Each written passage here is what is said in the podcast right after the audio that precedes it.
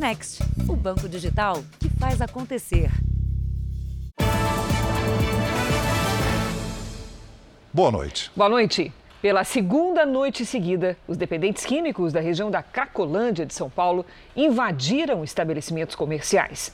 Lojistas e funcionários protestaram. A situação gera uma nova onda de medo em quem circula pelo centro da maior cidade do país.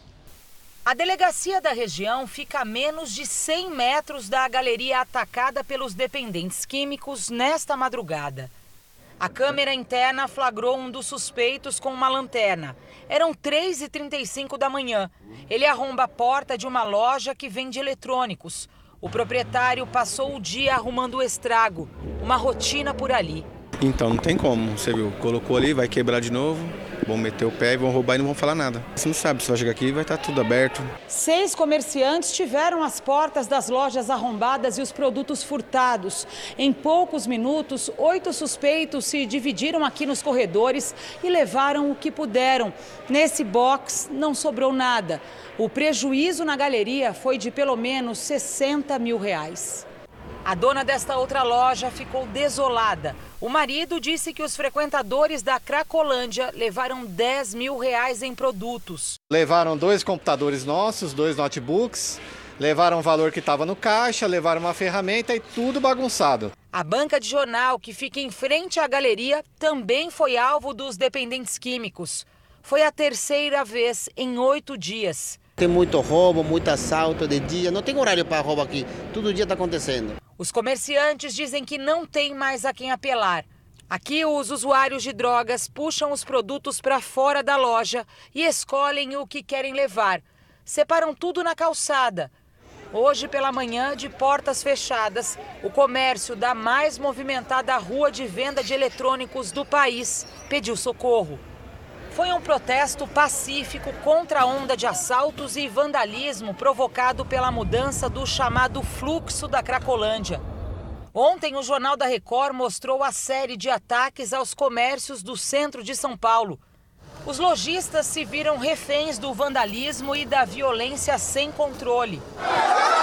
Armados com pedaços de pau, ambulantes partiram para cima de dependentes químicos que tomaram a rua. De acordo com moradores e comerciantes locais, a insegurança aumentou depois da ação do governo para tentar dispersar os usuários de drogas. Eles ficavam mais concentrados e agora estariam mais espalhados pela região. Muito bom dia para você que levantou com a Cracolândia na porta da sua casa. O centro aqui está abandonado, muito difícil trabalhar aqui. Estima-se que por ano o crime organizado fature 200 milhões de reais com a Cracolândia. Na semana passada, o homem suspeito de comandar a parte financeira da região nos últimos 20 anos foi preso.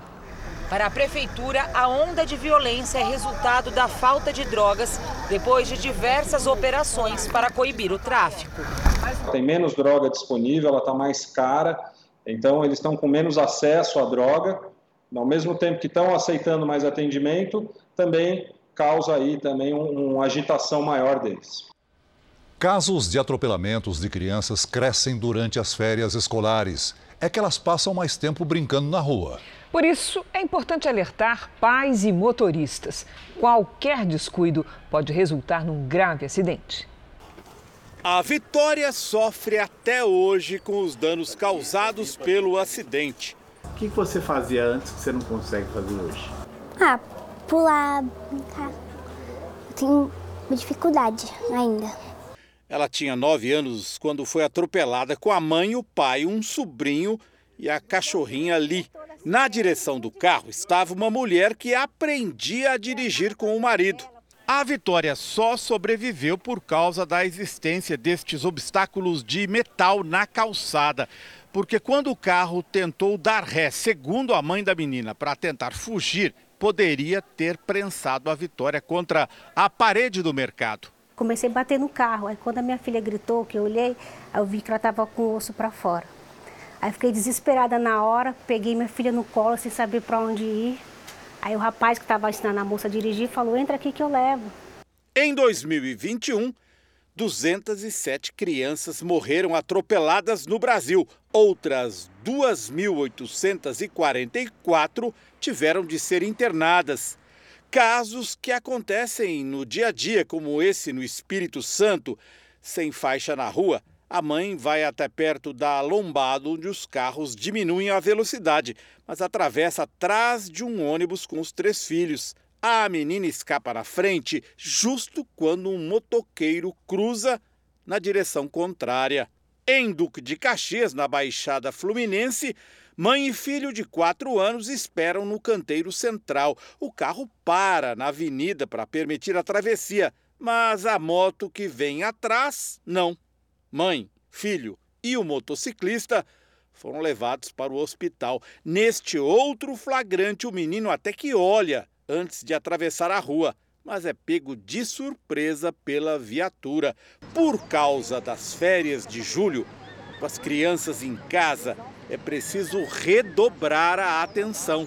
Ter crianças fora da escola faz com que a gente tenha que olhar esse entorno no qual ela está para que ele se torne mais seguro. Né, e dar as orientações. Nós também somos os exemplos. Né? A Vitória está afastada até hoje da escola por recomendação médica. Os responsáveis pelo atropelamento estão sendo processados por lesões corporais, mas os danos causados à adolescente são permanentes. Quando sai, ela fica assustada. Se um carro está se aproximando, ela já começa a pegar minha mão, tremer. Veja agora outros destaques do dia. Projeto que amplia benefícios e cria ajuda a caminhoneiros é aprovado em comissão e vai a plenário na Câmara. Senado aprova empréstimo consignado a quem está cadastrado em programa social. Postos de gasolina deverão exibir preços antes e depois da queda do ICMS. Primeiro-ministro britânico renuncia. Casos em que o abusador escapou da punição pela violência sexual contra crianças.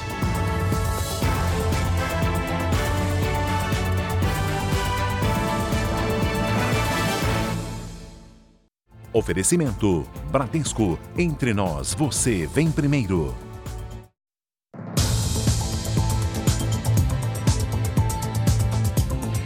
A polícia concluiu a investigação sobre a madrasta suspeita de envenenar os enteados. Ela será indiciada por homicídio e tentativa de homicídio. Um crime motivado pelo egoísmo e pela inveja. Uma mulher ciumenta, obsessiva, que não queria dividir a atenção dos filhos do companheiro com ela.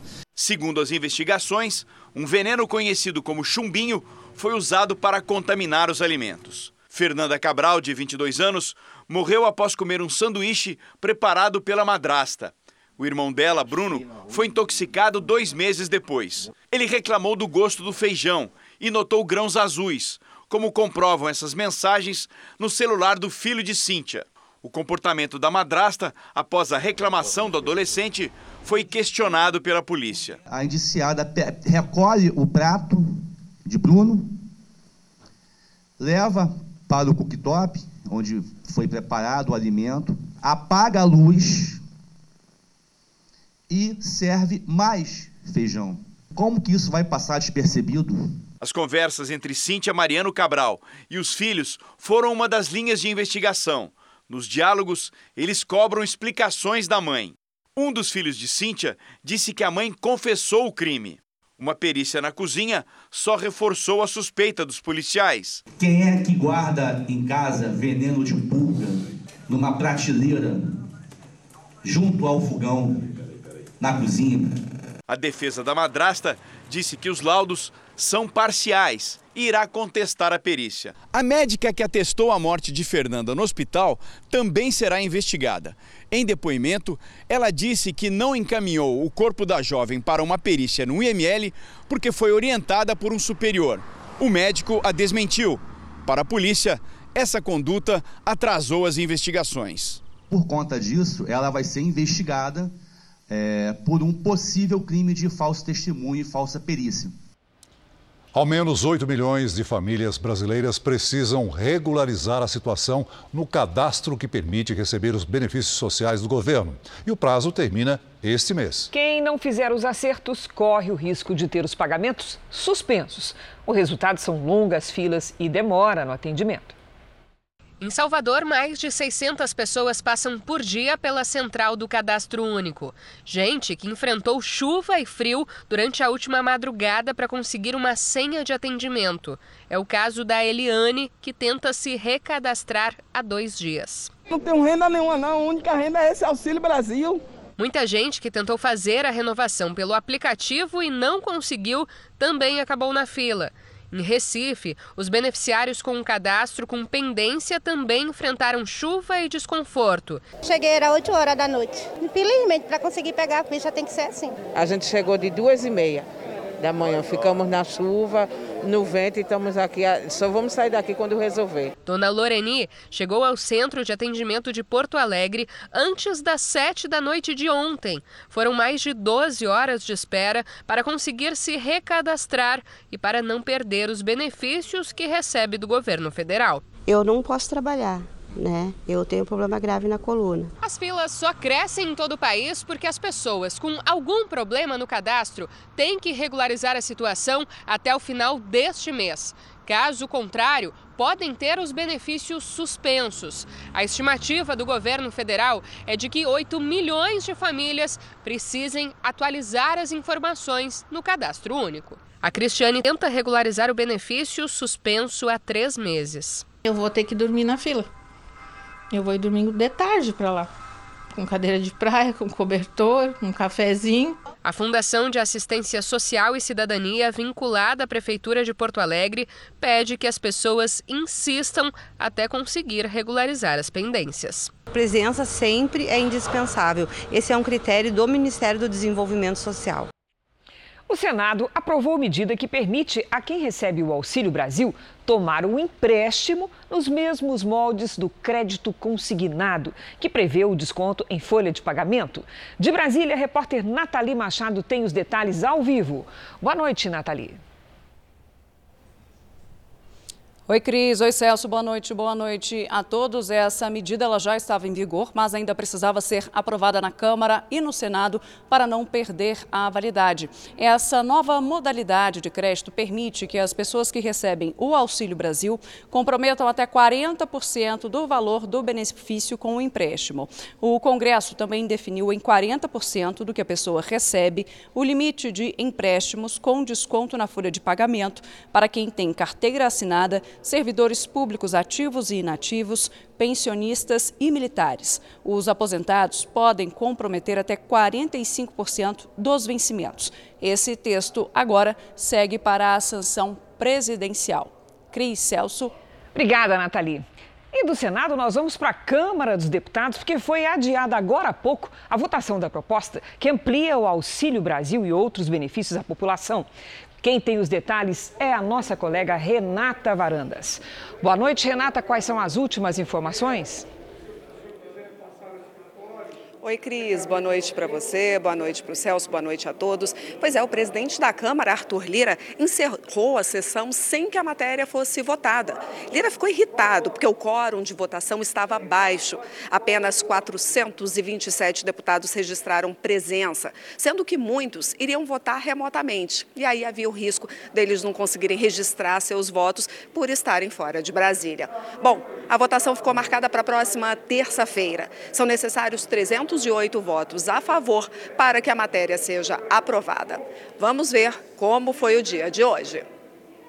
A sessão no plenário da Câmara dos Deputados foi aberta às seis e meia da manhã e durou exatamente um minuto. Foi uma manobra para atender ao regimento interno que exige um número mínimo de sessões antes da apresentação da proposta. Durante toda a manhã e parte da tarde, o texto que cria uma série de benefícios sociais foi discutido na comissão especial. A oposição tentou tirar a matéria de pauta, mas não teve votos suficientes. A proposta teve 36 votos favoráveis contra um. Nós temos sim votar favoravelmente a favor dos mais pobres, a favor dos desvalidos, a favor daqueles que realmente necessitam. E é essa votação que faremos hoje. O republicano, senhora presidente, votará favoravelmente. Terá o nosso voto aqui na comissão e terá também o nosso voto no plenário logo mais. O texto aprovado é o mesmo que veio do Senado. Se tivesse qualquer alteração, teria de voltar para que os senadores analisassem as mudanças, o que atrasaria o pagamento dos benefícios. A proposta aumenta o Auxílio Brasil de R$ 400 para 600 reais por mês e também zera a fila do benefício, incluindo 1 milhão e 600 mil famílias carentes no programa. Cria um voucher para os caminhoneiros no valor de mil reais por mês. Os taxistas também serão beneficiados, mas ainda não há um valor fechado. Para pagar esses dois benefícios, será declarado estado de emergência. O Vale Gás foi ampliado para 120 reais a cada dois meses. E os estados também serão compensados pelas passagens gratuitas a idosos no transporte público e pelas reduções de impostos sobre o etanol. As medidas vão custar pouco mais de 41 bilhões de reais e valem até o final do ano. Depois de passar aqui pelo Congresso, a proposta que muda a Constituição precisa ser promulgada para começar a valer. Os pagamentos começarão a ser feitos em agosto, mas o Ministério da Cidadania estuda a possibilidade de pagar os 200 reais a mais do Auxílio Brasil já a partir deste mês. O Banco Central divulgou que a atividade econômica caiu 0,44% em abril na comparação com março. Se comparado a abril do ano passado, houve um crescimento de 2,23%. O índice é considerado uma espécie de prévia do PIB, que soma bens e serviços do país, por calcular o nível da atividade econômica. O Banco Central acredita que a alta na taxa básica de juros para combater a inflação deve provocar uma desaceleração na economia no segundo semestre. Ainda hoje no Jornal da Record, o golpe do boleto está de volta, mas agora os criminosos alteram o código de barras para pagamento sem que o cliente perceba. E na série especial, a dificuldade de provar na justiça os casos de abuso sexual contra crianças. Nós voltamos já já.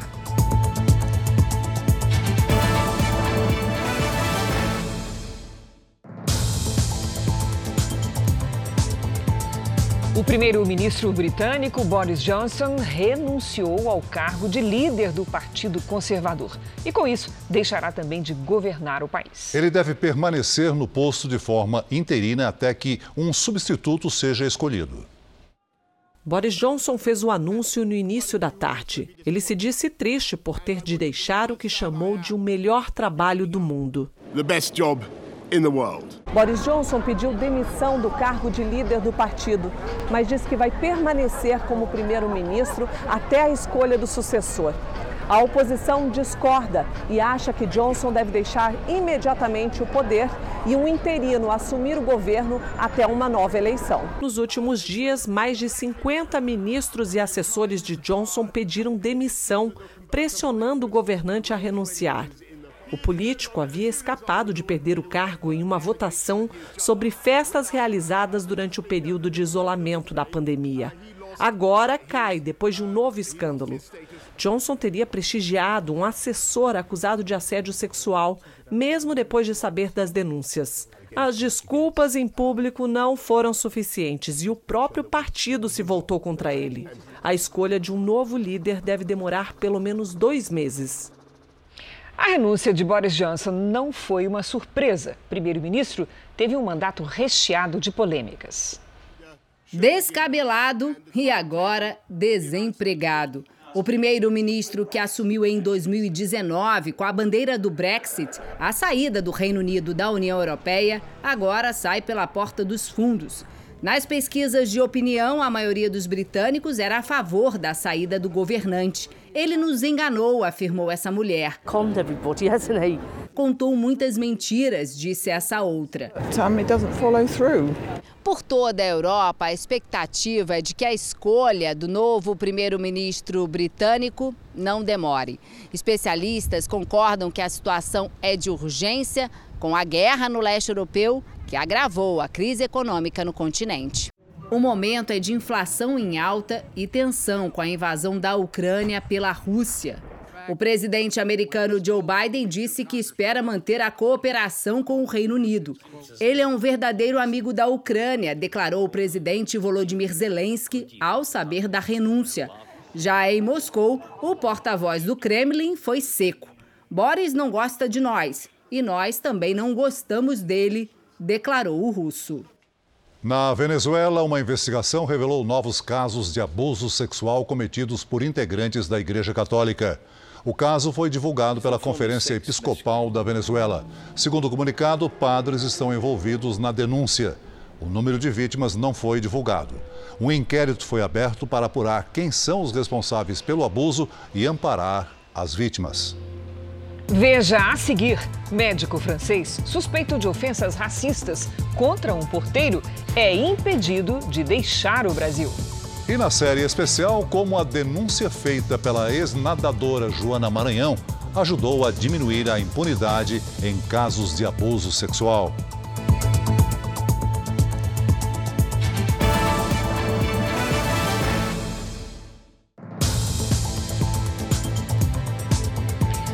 Golpistas disfarçados de investidores que atuam em oito estados brasileiros não medem esforços para impressionar as vítimas, com a promessa de multiplicar quantias milionárias de dinheiro em 24 horas. Eles financiam viagens e encontros em hotéis de luxo. Mas no lugar do dinheiro, o que tem se multiplicado pelo país são as denúncias de empresários que perderam fortunas com o golpe. Este homem foi um dos enganados pelo discurso da quadrilha. A gente faz esse dinheiro, você trabalha esse dinheiro, dois anos você devolve 50% para nós. Boi gordo, dólar ou euros. Essas imagens de uma câmera de segurança mostram os criminosos em um dos encontros. Um dos golpistas se passa por um investidor que tem muito dinheiro. O outro faz o papel de segurança dele. E os caras tratam você bem, foi no restaurante, almoçou, Outras reuniões aconteceram em hotéis de luxo e no escritório do golpista em Brasília. Oferecia champanhe, vinho, café, o que O escritório dele lá era chique. Com a boa apresentação, o cenário para o golpe estava pronto.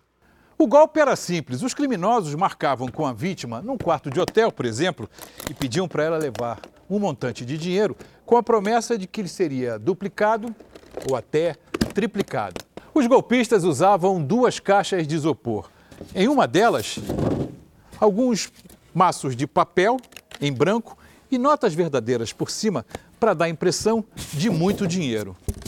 Essa ficava escondida.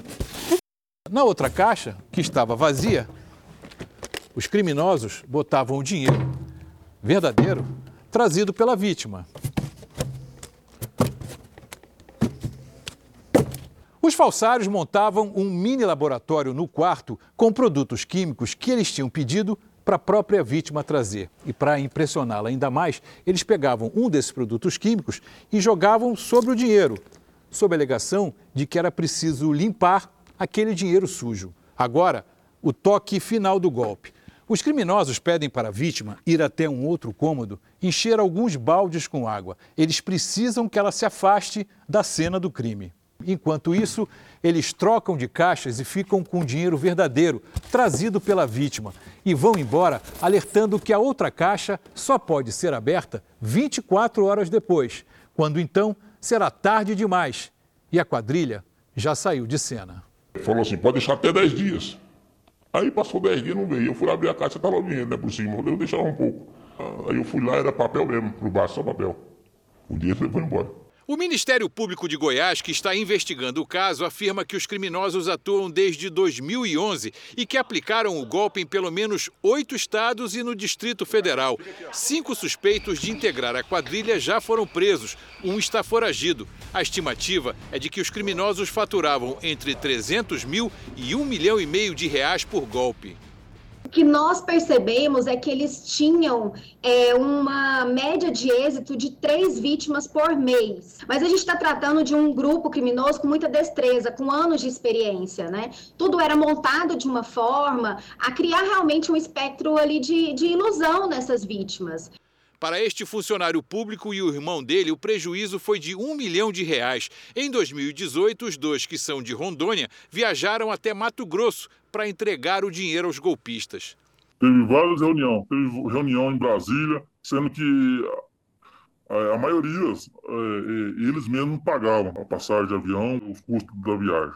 A família desta empresária caiu no golpe em 2015. É muito triste o que eles fazem São valores altíssimos. Porque ele tem uma lábia, mas uma lábia, que ele engana assim até, nas, até em situações difíceis. Este produtor rural de Goiás conta que no início até desconfiou, mas acabou se deixando levar pela ilusão do dinheiro multiplicado. Ah, não tem trabalho falso, não tem nada, mostrou pra mim assim. Aí ele pegou assim, essas duas notas você leva. Leva pra você ver. Se quiser testar, onde você quiser testar. De acordo com o Ministério Público, os criminosos vão responder por furto mediante fraude com qualificações e também por organização criminosa. Um dos objetivos do Ministério Público é reparar os danos sofridos pela vítima e, por isso, a apreensão tanto de valores, joias, três carros de luxo, imóveis que foram sequestrados, além de reparação por dano moral coletivo no valor de 5 milhões de reais. Fui lesado, fiquei triste. Muita vergonha, né? É fácil não. E o golpe financeiro do falso boleto bancário está de volta. De janeiro a junho deste ano foram bloqueadas, em média, 20 mil tentativas de estelionato por dia no Brasil. O golpe continua fazendo vítimas. Os estelionatários interceptam os boletos e alteram o código de barras com dados do destinatário da conta. As características originais do documento são preservadas. Feito o pagamento, o dinheiro, em vez de ir para o banco onde os boletos deveriam ser quitados, vai para os golpistas dificultando com que as vítimas entendam e percebam mais claramente que estão diante de um golpe. De acordo com uma empresa de segurança cibernética, de janeiro a junho deste ano, foram bloqueadas mais de 3 milhões de tentativas de estelionato no Brasil, em média 20 mil por dia. A Samara não teve a mesma sorte pagou uma conta de R$ 4.534 e 20 dias depois recebeu uma carta do banco cobrando a falta de pagamento. A dívida que ela pensou ter quitado saltou para 12 mil reais. Este é o boleto que a Samara recebeu pelo correio. Os dados todos corretos: data de pagamento, o valor e o banco. A única alteração decisiva para o golpe foi feita no código de barras. Nós recebemos normalmente, como vem todos os meses, na mesma época, envelope, todas as folhas da fatura, veio tudo certinho, não desconfiei de nada mesmo. O comprovante de pagamento mostrou que o dinheiro foi depositado em outro banco e em nome de outra pessoa. E vocês tentaram já descobrir quem é essa pessoa? Nós tentamos, nós tentamos pelo banco, só que o banco fala que não pode passar nenhuma informação e na polícia não adiantou nada também. Os golpes do boleto não param de crescer. Dos 1.100 inquéritos abertos nesta delegacia, 650 são de estelionato. Às vezes, até quem é do meio bancário, até as próprias caixas, etc., elas não conseguem perceber esse tipo de golpe. A Justiça do Rio de Janeiro proibiu que um médico francês acusado de ofensas racistas contra um porteiro deixe o Brasil.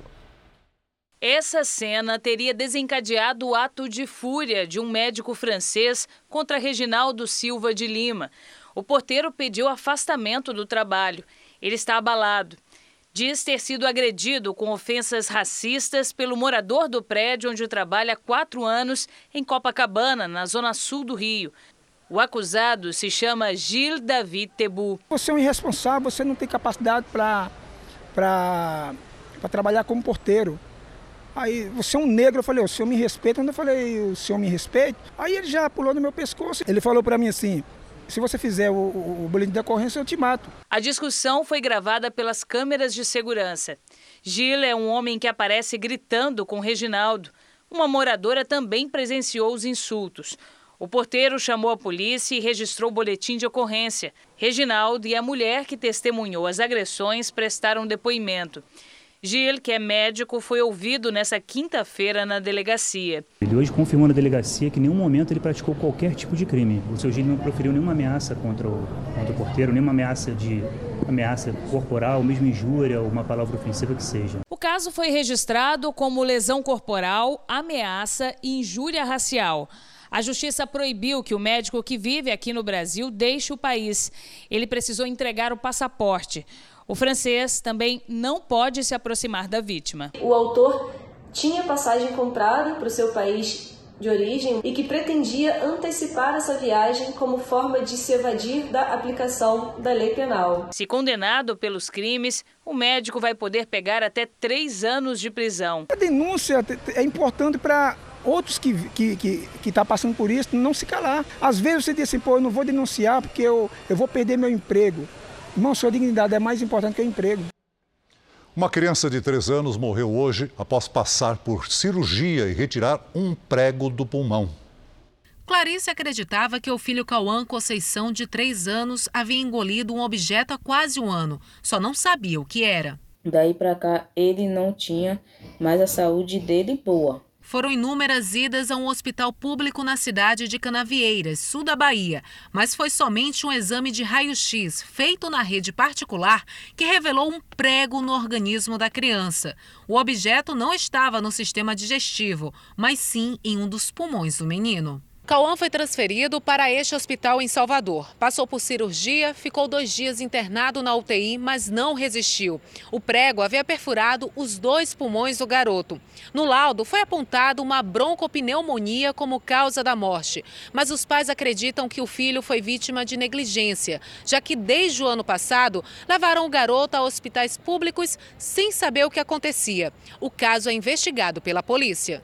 Em média, 120 crianças entre 1 e 4 anos morrem acidentalmente em situações parecidas no Brasil todos os anos. Esta pediatra faz um alerta sobre os cuidados simples que podem reduzir os riscos evitar sempre comprar esses brinquedos de camelô, que não são brinquedos testados, né? Que são brinquedos que podem ser partidos, quebrados no meio e pode levar a uma sufocação na hora que essa criança está manipulando esse brinquedo. A Secretaria de Saúde de Canas Vieiras e o hospital não responderam ao contato da nossa reportagem. A Prefeitura de São Paulo cancelou o Carnaval de Rua. O evento estava previsto para acontecer nos dias 16 e 17 de julho. De acordo com a Prefeitura, a decisão foi tomada por falta de patrocínio. O pregão eletrônico para a escolha do patrocinador ocorreu em 23 de junho, mas não houve interessados. Veja essa e muitas outras notícias no nosso portal R7. Especialistas da Unesco, que é ligada à Organização das Nações Unidas, fizeram hoje uma vistoria na Serra do Curral, em Minas Gerais. O objetivo da Comissão Internacional é verificar a situação da mineração na área, que é considerada um patrimônio mundial. Arquitetos e geógrafos da Argentina, Uruguai, México e Brasil querem saber se a Serra do Curral será ameaçada com a atividade de mineração liberada desde abril, mas ainda sem data para começar. A região é uma das sete reservas da biosfera existentes no Brasil, um título equivalente a patrimônio da humanidade que é revisado a cada dez anos. Se a comissão entender que a serra corre riscos por conta da atividade minerária nessa área, um alerta vai ser emitido para avisar o mundo sobre as consequências. E o Brasil ainda pode perder esse título. Perder um título dessa natureza é algo raríssimo e muito preocupante, muito vergonhoso para o país. Com capacidade para retirar 4 milhões de toneladas de minério de ferro por ano, a nova mineradora vai ocupar uma área onde vivem ao menos 40 espécies de aves e animais. Segundo os ambientalistas, com a concessão da licença, uma área do tamanho de 40 campos de futebol, hoje com Mata Atlântica, vegetação rupestre e cerrado, vai desaparecer. A mineração ela traz sempre um contexto de aonde ela acontece, ela traz a redução de nascentes, de vazão de rios e é uma destruição irreversível. A Secretaria de Meio Ambiente de Minas Gerais alega que a exploração não representa risco ao abastecimento e eventuais impactos ambientais seriam de baixa magnitude. A Taquaril Mineração informou que o empreendimento é regular e fundamentado em estudos técnicos, mas para o Ministério Público Estadual há irregularidades no licenciamento, já denunciadas em duas ações na Justiça. Há dias, os destaques da previsão do tempo são o excesso de chuva no norte e nordeste, ou a falta dela no restante do Brasil. Já está conosco a Lidiane Sayuri. Boa noite, Lid. Até quando vão esses contrastes? Ainda demora um pouquinho, viu, Cris? Boa noite para você, Celso, para todos que nos acompanham. A culpa é do bloqueio atmosférico, uma espécie de exaustor. Eu vou explicar. Nas imagens de satélite, vemos nuvens de chuva apenas nos extremos do país. Sobre a região central, temos uma circulação de ventos no sentido anti-horário, representada pela letra A. Esses ventos puxam o ar gelado e seco das camadas mais altas da atmosfera e jogam para a superfície, exatamente como um exaustor. Por isso, o tempo fica bem seco e qualquer nuvenzinha de chuva ou frente fria é desviada. O bloqueio atmosférico segue firme pelo menos por mais uma semana. Então a sexta-feira será de sol em toda a área clara. No norte e nordeste, mais um dia de temporais, que podem inclusive causar alagamentos e deslizamentos entre o litoral do Pará e da Paraíba. Chove forte também sobre o oeste do Rio Grande do Sul. Tarde de sexta-feira, com máxima de 24 graus em Curitiba. No Rio de Janeiro e em Campo Grande faz 31. Em Manaus e Rio Branco, até 33. Em São Paulo, repeteco de hoje. Tempo bastante seco, com máxima de 27 graus. Tempo delivery para o Admilson, que é de Camaragibe, Pernambuco. Opa, vamos lá. Oi, Admilson. Tem previsão de chuva a qualquer hora nesta sexta. Máxima para você de 29 graus. No fim de semana o sol aparece. E aí a temperatura chega até os 30, 31 graus e pode chover à tarde. A Leiliane acompanha o JR de Nova Nazaré. Opa, olha só, todo mundo ali ligadinho no JR. Leliane, faça o seguinte então, capriche na hidratação dessa família linda. Os próximos dias seguem quentes e secos. Nesta sexta faz até 32 graus. Participe do Tempo Delivery pelas redes sociais. Mande a sua mensagem com a hashtag você no JR. Cris, Celso. Obrigada, Lid. Até amanhã, Lid. Até. O presidente Bolsonaro editou um decreto para que os postos exibam os preços dos combustíveis antes e depois da redução do ICMS nos estados. O decreto é uma forma de o governo deixar claro para o motorista o quanto a redução do imposto sobre circulação de mercadorias e serviços ajudou a baixar o preço dos combustíveis.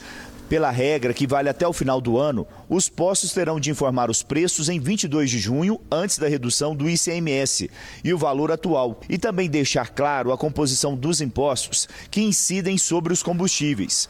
Há 15 dias passou a valer a lei que fixou o limite de alíquota do ICMS entre 17% e 18% para a cobrança do imposto nos combustíveis, na energia elétrica e telefonia, que passaram a ser considerados essenciais. Com as reduções de tributos federais e estaduais, o Ministério de Minas e Energia estima uma redução de R$ 1,55 por litro de gasolina e de 31 centavos no etanol, na comparação com os preços há duas semanas. Nesta quinta-feira, o presidente Jair Bolsonaro criticou a política de sanções econômicas dos Estados Unidos e da Europa contra a Rússia. O presidente me disse por meio de uma mensagem que também foi compartilhada com uma lista de contatos que, abre aspas, erraram e pagam caro com as sanções.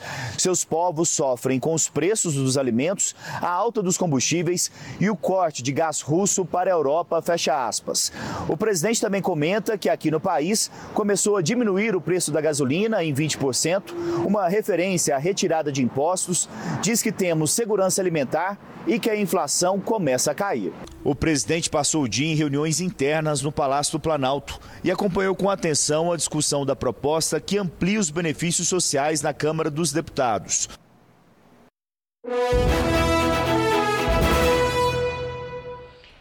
Eleições 2022. Em São Paulo, as forças políticas começam a definir as candidaturas ao governo. O PSD anunciou hoje apoio ao pré-candidato do Republicanos, Tarcísio de Freitas.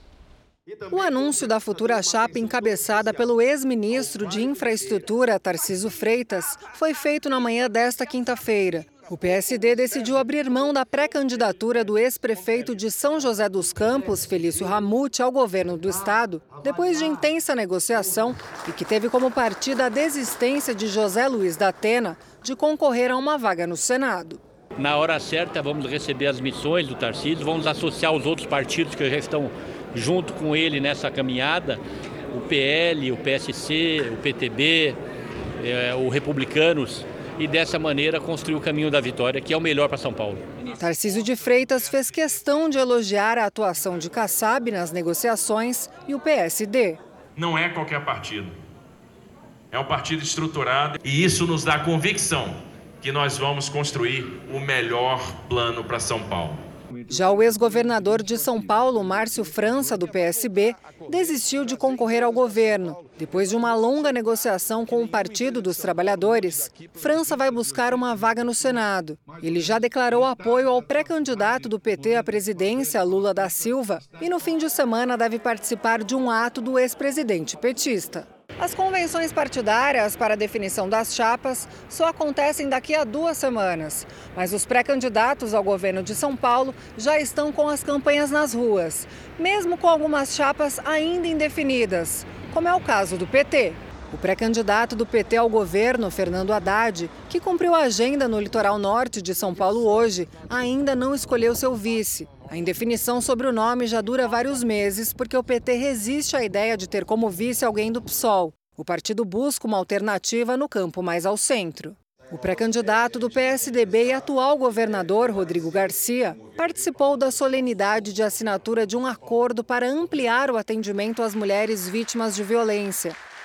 Mulheres da periferia que lutam para criar sua família, mas ao mesmo tempo hoje lutam para colocar renda dentro do seu lar 40% dos lares nesse Brasil são sustentados por mulheres.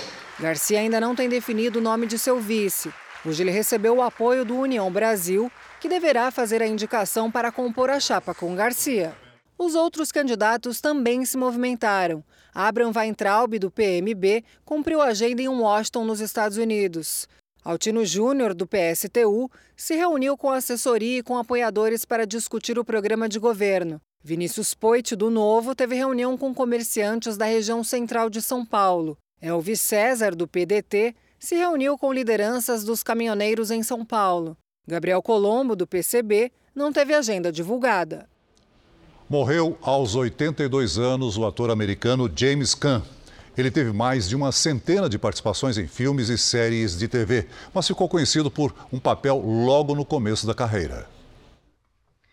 James Caan foi Sonny, o filho mais esquentado de Don Corleone no clássico O Poderoso Chefão. Pelo papel foi indicado ao Oscar de ator coadjuvante. Nascido em Nova York, o ator começou a atuar em peças de teatro e teve sua estreia na TV em 1961. De lá para cá, foram vários papéis. A causa da morte não foi divulgada. Ele deixa cinco filhos. A jogadora americana de basquete Britney Griner que está presa na Rússia, se declarou culpada em um tribunal de Moscou. Ela é acusada de posse e tráfico de drogas desde que foi flagrada com óleo de rachixe, uma substância derivada da mesma planta que faz a maconha, em um aeroporto do país.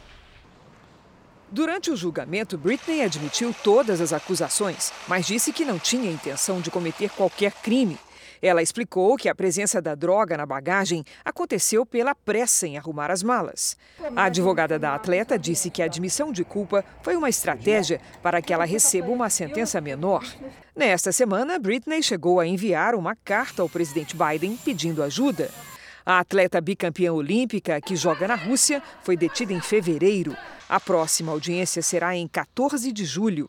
Segundo autoridades, a prisão de Britney pode ser usada como moeda de troca para a liberação de um cidadão russo detido nos Estados Unidos. O Flamengo apresentou hoje mais um reforço de peso para as próximas temporadas, o atacante Everton Cebolinha. A apresentação foi acompanhada pela família do atleta. Everton Cebolinha vestiu a camisa número 19 do clube e respondeu a perguntas de torcedores e jornalistas. E declarou que jogar no Flamengo é a realização de um sonho antigo. Cebolinha havia sido anunciado no último dia 20 de junho. Há uma semana vem treinando com o elenco principal, mas a estreia só vai acontecer depois do dia 18. Comprovar casos de assédio ou de abuso sexual pode se transformar numa corrida contra o tempo, principalmente para crianças e adolescentes. Hoje, na série do Jornal da Record, histórias de mulheres que sofreram abusos quando mal conseguiam falar. Uma delas virou escritora de livros sobre o trauma da infância.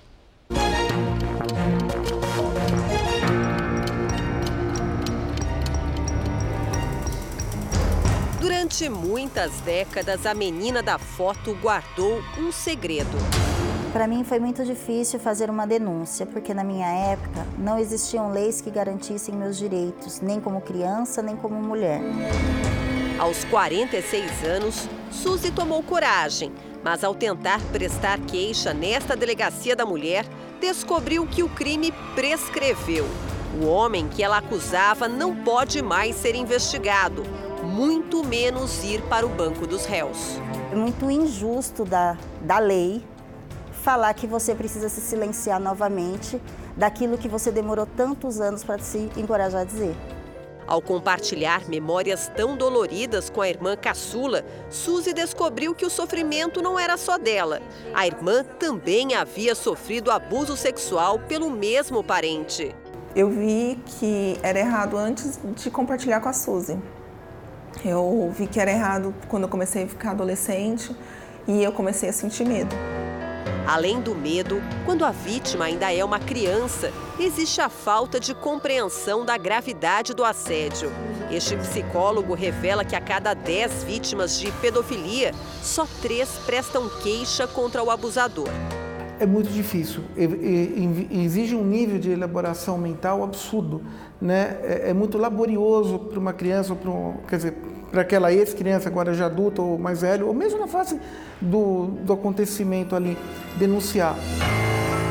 Mas eu procurava não contar para mim mesma. Eu procurava silenciar essa história para mim. E foi na minha fase adulta, eu já era casada, já tinha as filhas, quando eu comecei a soltar. Né? Por isso que a história da prescrição ela é muito cruel. A prescrição, nesse caso, parece ser um estímulo para aumentar o assédio, porque o parente enviou mensagens recentemente. O máximo que ela conseguiu foi uma medida protetiva para que a pessoa mantenha a distância. Antigamente, crimes sexuais contra crianças e adolescentes prescreviam em até 20 anos a partir da data do fato. Era como se um cronômetro fosse disparado. Em 2012, uma lei ganhou o nome da ex-nadadora Joana Maranhão, que denunciou os abusos sofridos na infância pelo então treinador. Com a mudança, as queixas passaram a ter valor legal até duas décadas depois da maioridade das vítimas. Uma grande conquista. Mas a pergunta que muita gente faz é: por que não congelar o tempo, dar prazo indeterminado para denunciar, investigar e punir? eu sou muito a favor de que esses crimes não prescrevam nunca, porque todo o processo tem, tem que ser feito no tempo da vítima e pensado para defender a vítima e não as, as instituições. Joana Maranhão é muito mais do que uma campeã de natação. Aos 35 anos, a ex-atleta se tornou um símbolo e uma referência. A lei que leva o nome dela acaba de completar 10 anos. Os crimes eles prescrevem por uma incapacidade da justiça de investigá-los depois de X tempo. Porém, a gente precisa pensar para além disso. Quando os acusados têm mais de 70 anos, os ponteiros dos relógios passam ainda mais rápido. A prescrição do crime cai pela metade. João de Deus tinha 76 anos e muita fama quando as primeiras denúncias de abuso surgiram em 2018. Ana o conheceu em 2006. Buscava a cura para o pai com câncer terminal. Ela até que tentou denunciar os abusos nos anos seguintes, mas foi desencorajada. Eu procurei a minha médica, eu relatei para diversas pessoas e todas disseram para eu não seguir com a minha denúncia, porque eu estaria ali sozinha contra um homem muito importante. Mesmo com a idade avançada, João de Deus já foi condenado em vários processos a mais de 60 anos de prisão e a pagar algumas indenizações. Mas, como no caso de Ana, os prazos expiraram para quase metade das mulheres que o denunciaram. Só existem dois tipos de crime que nunca prescrevem no Brasil: o racismo e a ação de grupos armados contra a democracia. Só que não dá para mudar a lei do dia para a noite. Seria preciso alterar a Constituição. Há três anos se debate no Congresso a possibilidade de incluir o estupro e o feminicídio entre aqueles em que o autor pode ser punido sem que a justiça leve em consideração o tempo. Toda vez que algum crime prescreve, o prejuízo é muito grande para a vítima, mas o prejuízo também é muito grande para a sociedade. Porque a partir do momento que uma determinada conduta fica sem punição, ela deixa de ter um caráter inibitório. Quando ela deixa de ter esse caráter inibitório, automaticamente estamos todos sujeitos a uma repetição de comportamento por parte daquele autor. O tempo de Suzy agora é outro. Ela conseguiu encontrar forças para reescrever a própria história. Já publicou dois livros sobre o enfrentamento à violência sexual. Se você tiver o um mínimo de sensibilidade e olhar dentro dos meus olhos e conseguir alcançar a minha alma, prescreveu? O podcast JR 15 Minutos de hoje fala dos crimes que deixam de ser punidos apenas porque o tempo passou. Você pode ouvir no r7.com, Play Plus e nos aplicativos de podcast. O Jornal da Record termina aqui. A edição de hoje na íntegra e também a nossa versão em podcast estão no Play Plus e em todas as nossas plataformas digitais. E à meia-noite e meia tem mais Jornal da Record. Fique agora com a série Todas as Garotas em Mim. E logo em seguida você assiste a Amor Sem Igual. A gente se vê amanhã. Até lá! Boa noite.